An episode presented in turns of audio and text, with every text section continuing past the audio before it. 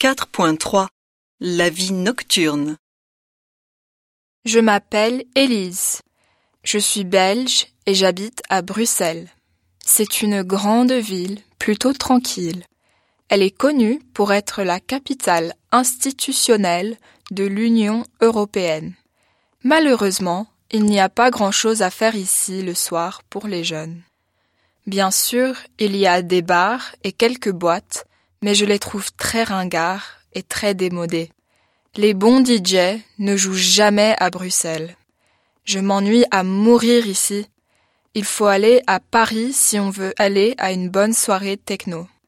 Paris est vraiment la capitale des boîtes de nuit. Chaque week-end, on peut choisir entre des soirées hip-hop, house, electronica, techno ou lounge. En ce moment, tous les meilleurs DJ mixent dans les boîtes branchées à Paris. À mon avis, c'est mieux qu'Ibiza. Bonjour, je m'appelle Sean. J'habite dans la banlieue sud de Dublin. J'adore ma ville car c'est une ville qui est très jeune et qui bouge beaucoup. Il y a toujours de bons plans pour sortir. Nous avons des bars, des cafés, des cinémas, des salles de concert et des boîtes.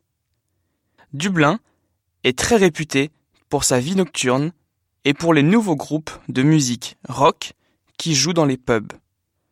Chaque week-end, il y a des concerts dans de petites salles intimes. En général, la musique est fantastique et l'ambiance est excellente aussi.